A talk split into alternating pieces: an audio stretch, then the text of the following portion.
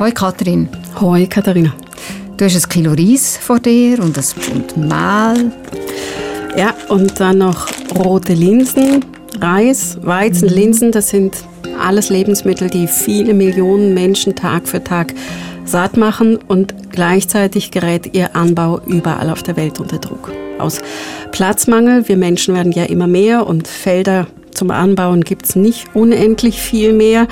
Und dann, weil sich das Klima verändert und es deshalb immer mehr zu Ernteausfällen kommt, weil es eben mal zu heiß, dann zu trocken oder zu nass ist. Und du, Katharina, du hast da eine Schere liegen. Genau.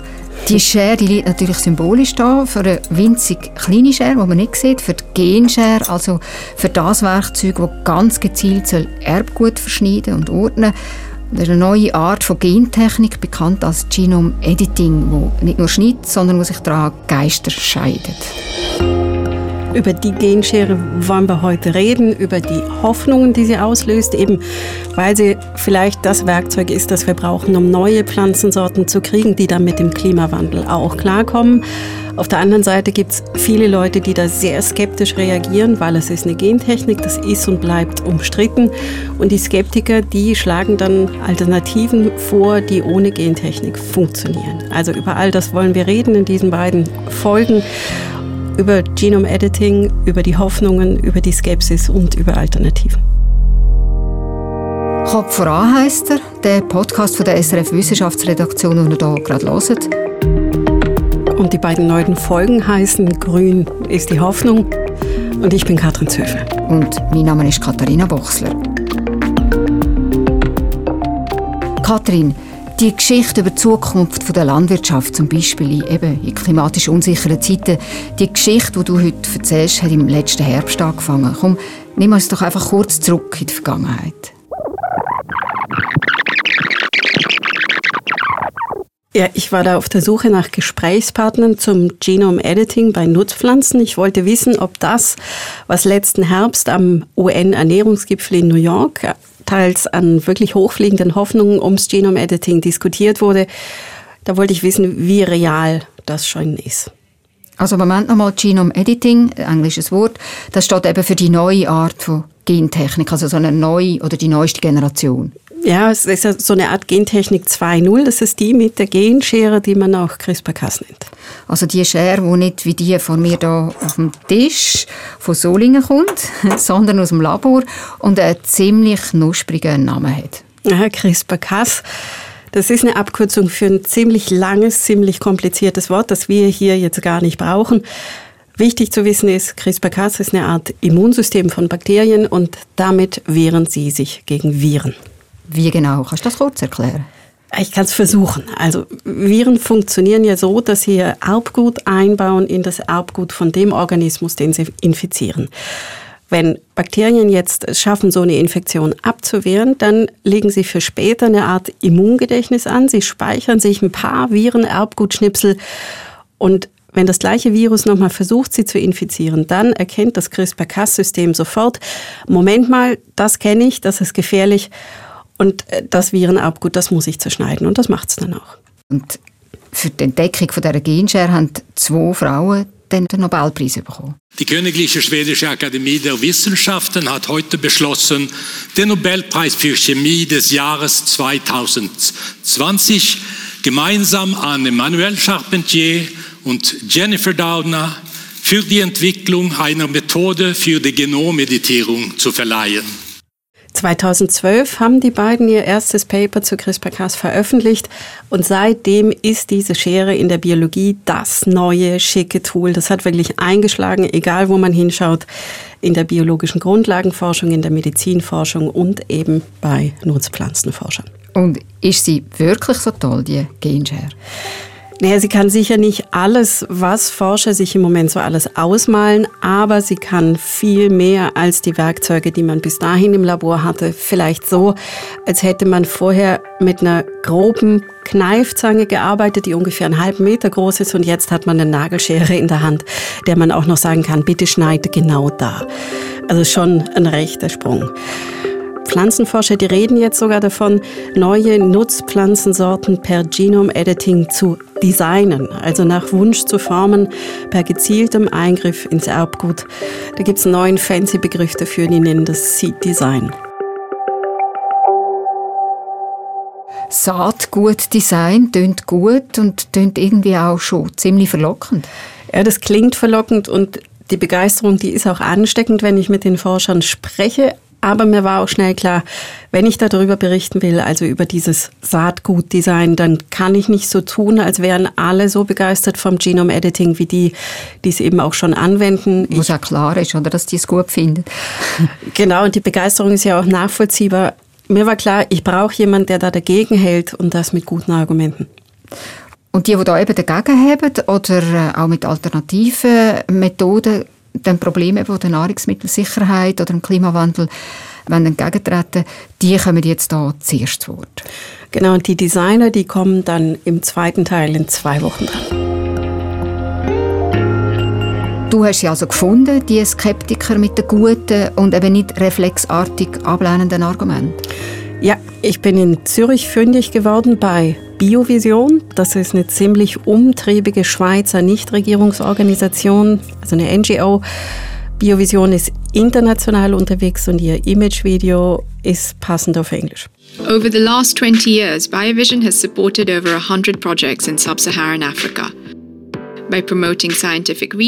Biovision gibt seit 1998. Seither haben sie gut 100 Projekte in Afrika unterstützt, so sagt es das Video. Sie organisieren Weiterbildung für Bauern auf der ganzen Welt in biologischer Landwirtschaft und als NGO, da sind sie auf internationalen Konferenzen auf UNO-Ebene unterwegs und lobbyieren in Sachen Agrarökologie. Also die sind wirklich die Leute von Biovision auf höher und renommierter Ebene unterwegs. Aber sag doch nochmal schnell, Kathrin, Agrarökologie. Was versteht man jetzt darunter genau? Also Agrarökologie ist das Gegenmodell zur industrialisierten Landwirtschaft. Wenn ich es ganz, ganz, ganz kurz sagen soll, dann so. Agrarökologie ist der Versuch, konsequent mit der Natur statt gegen die Natur zu arbeiten. Ja, das klingt eigentlich wirklich gut, aber ist auch nicht wirklich neu. Also Bio oder auch zum Beispiel Demeter, das sind Ideen, die gut 100 Jahre alt sind. Also die haben eine Geschichte. Die haben eine Geschichte, neu sind die Ideen nicht, aber sie haben jetzt die Ökonische verlassen. Sie werden viel, viel breiter diskutiert. Das ist das Neue. Also Bio ist nicht mehr länger im Seiden wohl Bastdecken daheim. Richtig. Bei Biovision bin ich dann auf Stefanie Pondini gestoßen und sie ist so jemand, der sich seit zwölf Jahren genau dafür einsetzt, dass Agrarökologie eben als Konzept ernst genommen wird und auch finanziell gefördert wird, dass es aus der Nische rauskommt. Sie lobbyiert, sie fährt auf Gipfel, pflegt Kontakte, akquiriert Gelder. Und von ihr hören wir gerade noch mehr. Und Später kommt dann noch Hans Herren zu Wort, der ist Agrarforscher und Gründer von Biovision und Million Belay, Äthiopier und Aktivist für Agrarökologie und Ernährungssouveränität in Afrika. Mit ihm arbeitet Stefanie Pondini seit Jahren zusammen.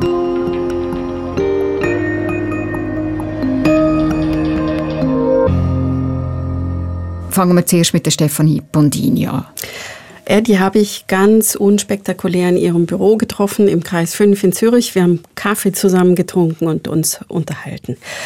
Wenn man sie fragt, wie sie auf die letzten Jahre zurückschaut, dann klingt das tatsächlich ziemlich selbstbewusst. Wenn ich jetzt die 11, 12 Jahre zurückschaue, we've come a long way. Das Bundesamt für Landwirtschaft vor 11, 12 Jahren haben sie uns noch ausgelacht, wir sind mit der Agrarökologie und heute stehen sie beim Welternährungsgipfel vorne an und sagen, Agrarökologie ist der Weg. Die offizielle Schweiz, die vertritt Agrarökologie inzwischen tatsächlich auf internationaler Ebene ziemlich vehement. Darauf ist Stefanie Pondini stolz, das hört man da. Und dieser Gipfel, von dem sie da spricht, der UNO-Welternährungsgipfel in New York, in den Nachrichten war da auch oft auch vom UN Food System Summit die Rede, den Begriff kennt man dann vielleicht auch. Das ist übrigens der Gipfel, wegen dem ich letzten Herbst zu Genome Editing recherchiert mhm. habe. Das ist nämlich spannend. Da kam wirklich alles auf den Tisch, was es an Lösungen für die Probleme in der Landwirtschaft gibt, von der Agrarökologie bis zum Genome-Editing. Und lass mich gerade gleich eins noch zu Beginn sagen. Bei Agrarökologie, das ist nämlich wichtig, da geht es nicht nur um die Anbaumethode, also Bio oder nicht Bio. Dort geht es einen Schritt weiter äh, im Vergleich zum Biolandbau. Es hat auch sozial und ökonomisch und politische Aspekte, die sehr, sehr wichtig sind. Also biosozial, ökonomisch, politisch, viel Stichwort. Das ist also schon ein ganz grosser Rad, wo Biovision da daran drehen Ja, das ist das ganz große Rad und damit hast du den Kern von dem Konzept auch schon erfasst. Wenn ein Problem komplex ist, sagt sie, braucht es eben auch eine komplexe Lösung. Ein komplexes System kann man nicht mit der reduktionistischen Lösung ja, fixen. Das geht einfach nicht. Und damit sind wir bei Grund 1 für ihr ziemlich großes Misstrauen, wenn die Wissenschaft mit scheinbar einfachen Lösungen daherkommt. Das sei, sagt sie, schon mehrfach schiefgegangen und ihr Beispiel ist der Insektenvernichter DDT. DDT, das sei ab den 1940ern als super einfache, tolle Lösung verkauft worden und dann habe man DDT überall und für alles eingesetzt. Und heute ist der Ruf von DDT im Keller. In der Schweiz ist DDT zum Beispiel schon seit den frühen 70er Jahren verboten. Und es ist auch ein wirklich fieses Gift. Eins, wo man ja heute weiß, auch, dass es überall ist und dass es eben nicht mehr so schnell verschwindet. Und von daher hat Stefanie Pondini mit ihrer Darstellung schon recht. Der Einsatz von DDT, der war überoptimistisch, der war unkritisch, technikgläubig. Und jetzt ist es aus der Umwelt nicht mehr wegzukriegen. Die Überreste sind heute noch da. Und das, obwohl es heute wirklich nur noch begrenzt in der Malaria-Bekämpfung gegen Mücken eingesetzt wird. Und jetzt da kommt noch ein Punkt dazu und das ist eigentlich erst der Knackpunkt. Mal abgesehen davon, dass DDT giftig ist und sich lange in der Umwelt hält. Es hat noch nicht mal lang gedauert, bis dieser Quick Fix, wie Stefanie Pondini das nennt, nicht mal mehr richtig funktioniert hat. Die Insekten, die es bekämpfen sollte, die wurden resistent, das Gift war wirkungslos. Für Stefanie Pondini klingen viele Versprechen, die die Wissenschaft jetzt mit Genome Editing macht, genau wie die Versprechen um DDT, also nach unrealistischen, überoptimistischen Quickfixes. Das Gedankengut ist immer noch in dem Pfad grüner Revolution und, und da bin ich kritisch. Es ist eben, wie gesagt, eine andere Philosophie. Mit grüner Revolution meint Stefanie Bondini die Einführung von neuen Landwirtschaftstechnologien weltweit, wo in den ja, so 1960er Jahren angefangen hat. Ja, genau. Und die Konsequenzen, die kennen wir ja heute alle. Ausgeräumte Felder, Monokulturen, Kunstdünger, Pestizide. Deshalb auch zu viel Nitrat aus dem Dünger und Pestizide im Grundwasser und den Seen und Flüssen. Die Agrarökologie vertritt also einen ganz breiten Ansatz, wo die Gesellschaft, die Politik und die Wirtschaft eben auch dazugehören. Jetzt zum Bild komplettieren. Was genau versprechen denn auf der anderen Seite die VertreterInnen von der neuesten Gentechnik, Genome Editing? Ja, zum Beispiel krankheitsresistente Sorten, die man mit herkömmlicher Züchtung einfach nicht hinkriegt oder Sorten, die besser mit sehr wenig Wasser, also dürrefertig werden oder mit zu viel Wasser, also Staunässe oder sehr viel Hitze, sehr viel Kälte. Also die Liste ist recht lang, was da aus jetziger Sicht möglich scheint und sie ist auch wirklich sehr konkret. Der Klimawandel mit krassen, extremen und schnellen Wechseln, die immer häufiger vorkommen, ist natürlich schon ein starkes Argument für das Genome-Editing. Es pressiert, die Veränderungen kommen in einem schnellen Tempo, so schnell, dass die herkömmliche Pflanzenzucht vielleicht gar nicht mehr hinterher kommt. Es ist tatsächlich so, dass normale Pflanzenzüchtung langsam ist. Die braucht fünf oder zehn Jahre für eine neue Sorte und die kommt solchen schnellen Entwicklungen wie beim Klimawandel tatsächlich nicht mehr hinterher, obwohl sie mit Strahlung arbeitet, die Mutationen im Erbgut auslöst und inzwischen auch mit dem Wissen über das Erbgut von Sorten arbeitet. Aber eben am Ende, da muss man die Sorten doch miteinander kreuzen, schauen, was rauskommt, wieder kreuzen. Das dauert. Deshalb sind die Hoffnungen, die Biologen und Pflanzenforscher aufs Genome-Editing setzen, ja so groß. Das ginge eben schneller und die Ergebnisse wären wahrscheinlich auch besser. Und das beeindruckt Stefanie Bondini von Biovision nicht? Nein, die bleibt skeptisch. Ich finde einfach immer wieder, wieso auf etwas setzen, wieso Geld in eine Forschung stecken, wo man nicht weiß, ob es funktioniert, wenn man ja weiß, bei der Agrarökologie, beim Biolandbau, das funktioniert. Sie sagt also, Biolandbau, Agrarökologie würde genügen, um die Landwirtschaft dem Klimawandel oder eben dem Bevölkerungswachstum anzupassen. Hat sie denn eigentlich Beleg für das? Ja, hat sie. Wir haben Resultate, wir haben Projekte, die wir unterstützen und dort funktioniert es. Wir haben Ertragssteigerungen. Die Haushalte sind resilienter, weil sie verschiedene Nutzpflanzen anbieten, wenn der Klimawandel kommt. Sie können ausweichen auf andere Produkte. Machen wir noch mal einen Schritt zurück, Kathrin. Agrarökologie ist ein breiter Ansatz, wir haben es schon gehört. Kannst du gleich noch mal ein paar konkrete Beispiele dazu machen? Also, das ist Biolandbau nur noch ein bisschen weiter gedacht. Also Fruchtfolgen, gemischte Kulturen, alles, was der Bodenfruchtbarkeit nutzt und sie erhält, Humusaufbau, Agroforstwirtschaft, also Bäume und Ackerpflanzen zusammen auf einem Feld und biologische Schädlingsbekämpfung, eben konsequent keine chemischen Inputs. Und es stimmt, was sie sagt. Wenn man das richtig macht, dann kann man damit die Erträge steigern und der Anbau wird weniger anfällig auf Trockenheiten oder andere Wetterextreme. Das ist inzwischen wirklich gut belegt. Trotzdem die Frage, kann die Agrarökologie wirklich im grossen Stil funktionieren? Also nicht nur auf dem Feld oder im Garten, wo zum Beispiel afrikanische Bäuerinnen und Bauern für ihre Selbstversorgung brauchen? Das habe ich sie natürlich auch gefragt und das ist eine Frage, die kriegt sie wirklich dauernd. Entsprechend genervt klingt sie, wenn sie das wiedergibt. Das kann man nicht gross machen. Das funktioniert in kleinen Projekten, in ein paar Dörfern, aber there is no business case for agroecology. Ja, man hört Stefanie Bondini ärgert sich über solche Kommentare, aber kann sie dem auch etwas entgegensetzen? Ja, da sind sie dran. Stefanie Bondini hat mir gesagt, dass sie das jetzt angehen wollen, dass sie Best-Practice-Beispiele suchen, faire Geschäftsmodelle und die dann mit Investoren zusammenbringen wollen. Das wollen sie jetzt angehen. Ist eigentlich schon noch interessant. Du bist in den Podcast gestartet mit der Hardcore-Biologie, mit dem Genome-Editing, einem ganz spezifischen Ansatz. Und jetzt sind wir mit der ganzheitlicheren Agrarökologie mitten in der Politik und in der Wirtschaft. Ja, das stimmt. Der Landwirtschaft kommt man mit reiner Biologie einfach nicht bei. Und ganz ehrlich, ich kann die Sorge, die da immer mitschwingt, gut verstehen, dass manche wichtigen Fragen, die die Landwirtschaft betreffen, wo es um einen guten Umgang mit den Ressourcen geht zum Beispiel oder auch um gerechte Wirtschaftsbeziehungen zwischen Produzent und Konsument, dass die jetzt vielleicht wieder nicht angegangen werden, obwohl es nötig wäre, um das System wirklich mal zu reparieren, weil da diese verlockende technische Möglichkeit, dieser Quick Fix da ist, eben das Genome Editing.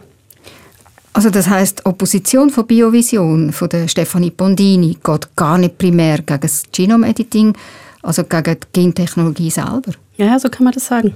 Technologie selber ist ja nie das Problem. Es ist immer das Problem, wer wendet die Technologie an, wer darf sie anwenden, wer hat Zugang zu dieser Technologie und was sind dann die Auswirkungen. Das Tool selber, das Werkzeug, ist nicht das Problem, aber das Tool ist eingebettet in einem sozialen, politischen System und dort passieren ja dann eben die Verbrechen.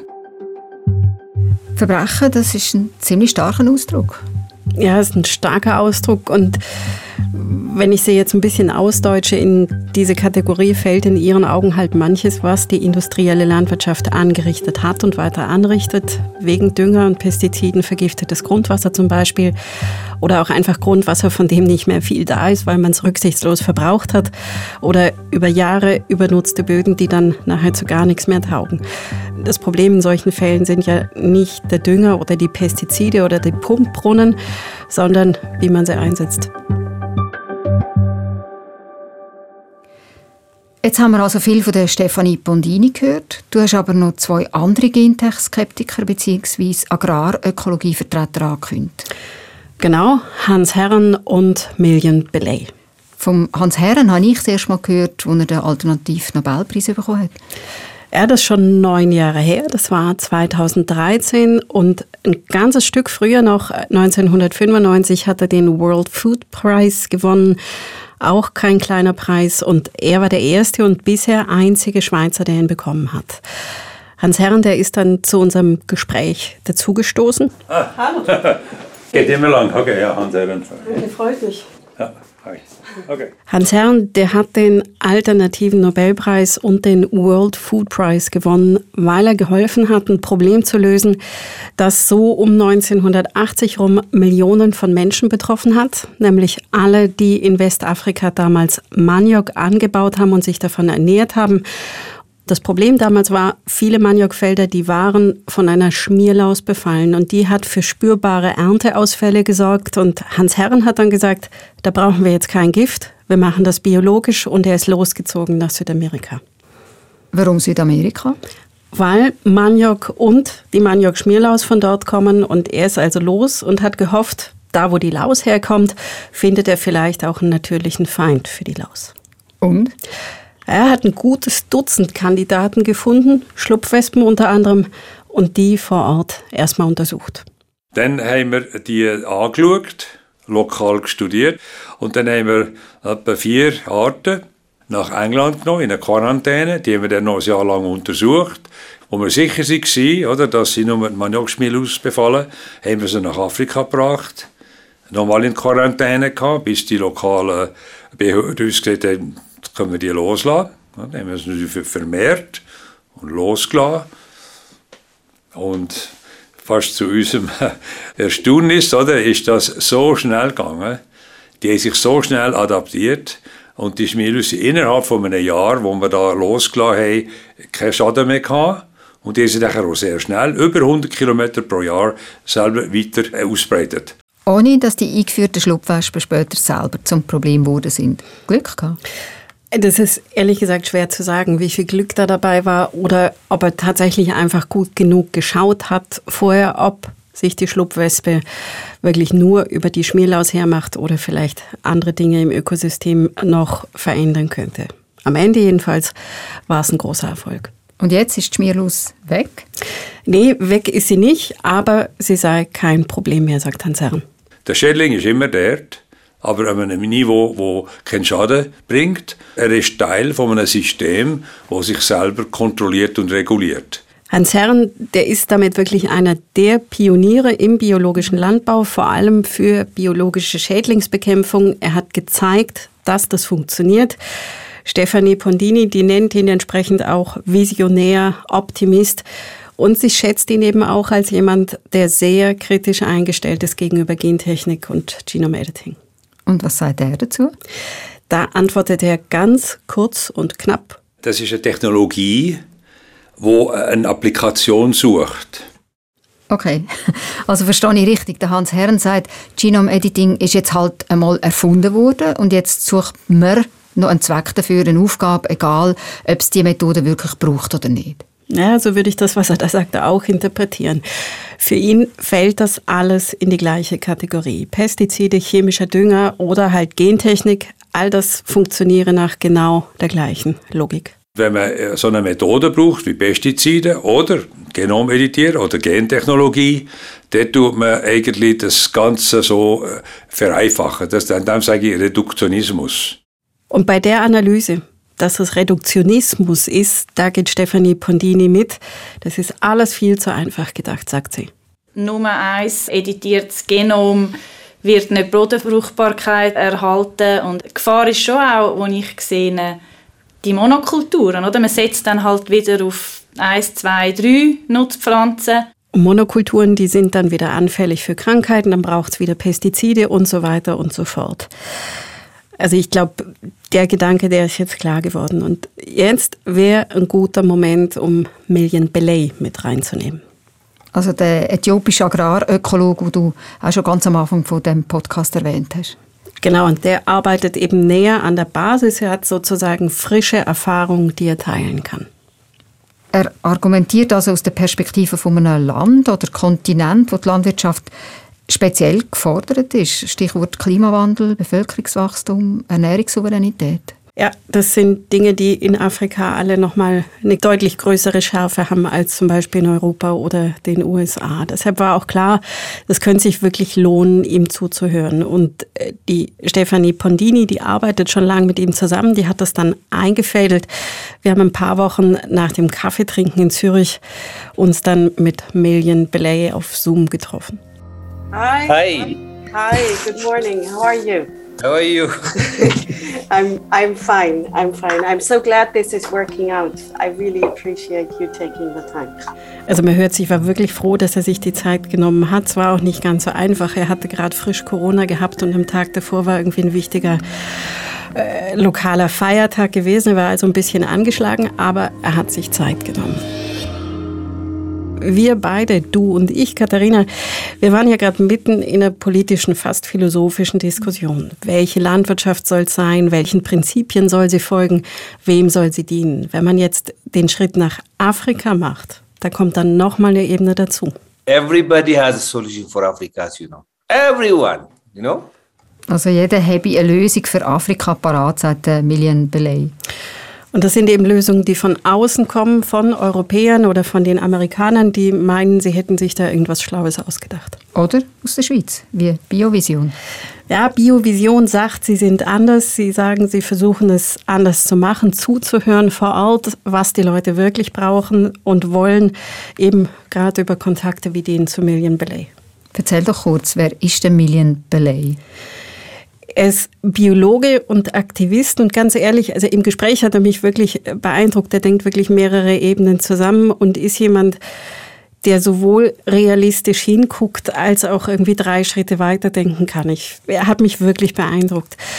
Er hat dann Netzwerke gegründet, um eigene Forschung zu machen und er hat sich diese Lösungen, die Afrika da von außen vorgeschlagen werden, die hat er sich genau angeschaut. So we just wanted to look at the solutions which are suggested to, to Africa, mostly also arm twisting involved behind the closed doors. Ganz oft, sagt er, seien da eben Machtspielchen mit dabei.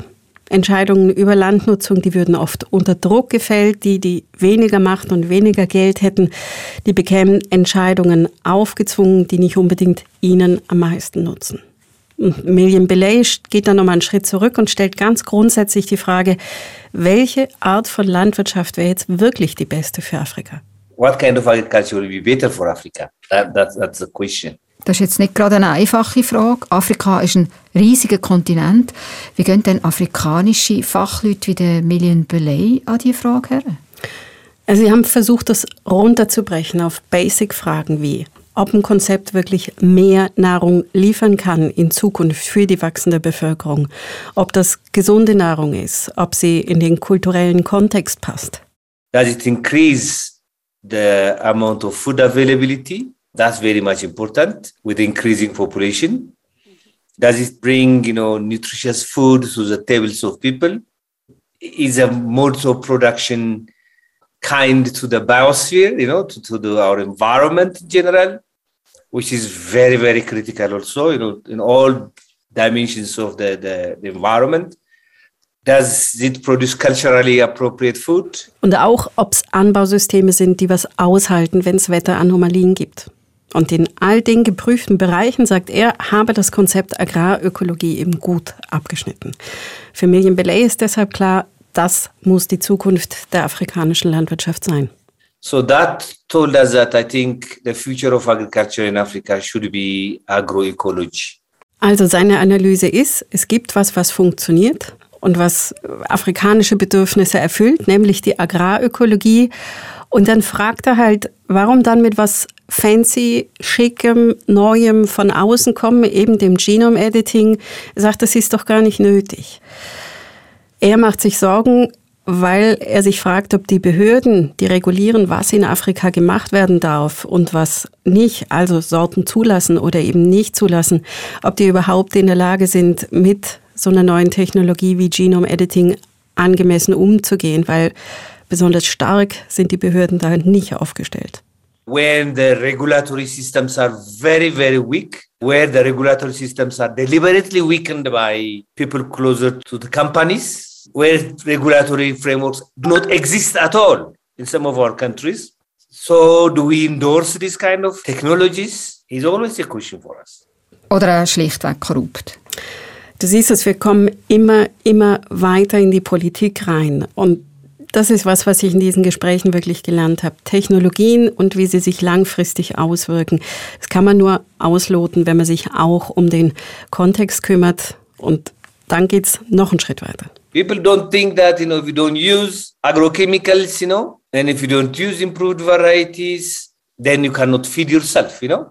Belay beschreibt hier, wie schädlich das für viele Menschen in Afrika war, dass sie irgendwann wirklich angefangen haben zu glauben, wenn ich keinen Dünger benutze und kein Hybridsaatgut, dann kann ich mich gar nicht selber ernähren. Also da kommt nochmal ein Faktor dazu, Psychologie. Neue Technologien können sogar den Selbstwert beeinflussen. Ja, ganz genau. Also es ist wirklich faszinierend, wie viele Ebenen das dann mal hat, wenn man da anfängt, ein bisschen tiefer zu graben. Wir sind jetzt ganz auf der Seite von denen, die sich die Sachen von unten anschauen, also aus der Perspektive der kleinen Leute. Million Belay, der hat ein Netzwerk aufgebaut. AFSA heißt das von Organisationen mit Bauern, Fischern und Landfrauen. Und das Netzwerk ist, sagt er, in 50 von 55 afrikanischen Ländern aktiv. Das ist seine Basis. Darum geht es ihm, von unten zu schauen. Und dann die Leute eben mit dem zu versorgen, was sie brauchen, was sie auch selber sagen, dass sie es brauchen. Das ist zuallererst Wissen. Deshalb organisiert er mit Biovision Kurse für Bauern, in denen sie lernen, wie sie ihre Äcker besser bestellen können. Und ich finde wirklich, das ist eine ganz eigene Perspektive, die er da hat, eine ganz bestimmte Sichtweise, die vielleicht ein bisschen einseitig ist und manches übersieht. Aber es ist keine unwichtige Perspektive, finde ich. Und wie stehen denn die Menschen vom Netzwerk, also Bäuerinnen, Bürger, Wissenschaftlerinnen zum Genome-Editing? Können sich die Designs Saatgut auf ihren Äckern und ihren Gärten überhaupt vorstellen? Also ich habe ja nicht direkt mit den Menschen vor Ort gesprochen, sondern nur mit dem Mittelsmann sozusagen, mit Million Belay. Wenn ich ihn richtig verstehe, dann ist diese Idee vom Seed Design, diese ganze Hightech einfach wahnsinnig weit weg von der Lebensrealität vor Ort. Ich fasse mal ganz kurz zusammen. Also die Argumente, die Hans Herren, Million Belay und Stefanie Pontini gegen das Genome Editing, gegen den Einsatz vom Genome Editing auf Marker vorbringen, sind gewichtige Argumente. Ich glaube, das kann man nicht wegdiskutieren. Jetzt wollte ich am Schluss noch wissen, kann man es nicht vielleicht irgendwie überbrücken? Deswegen habe ich Stefanie Pontini gefragt, was denn in Ihren Augen alles gegeben sein müsste, damit Genome Editing für Sie vielleicht doch funktioniert, damit es für Sie zu was wird, über das Sie ernsthaft nachdenken könnte. Und was hat sie gesagt? Na, sie macht eine wirklich lange Liste, verwundert jetzt auch nicht nach all dem, was wir gehört haben. Es müsse zuallererst um die Bedürfnisse der Bauern und der Konsumentinnen gehen. Es dürfe nicht um Industrieinteressen gehen. Dann müsse sichergestellt sein, dass sich nicht Einzelne den Profit durch Patente aufs neue Saatgut sichern können. Und die Folgen für die Umwelt, die müssten sauber abgeschätzt sein, nicht wie beim super unvorsichtigen Umgang damals mit DDT.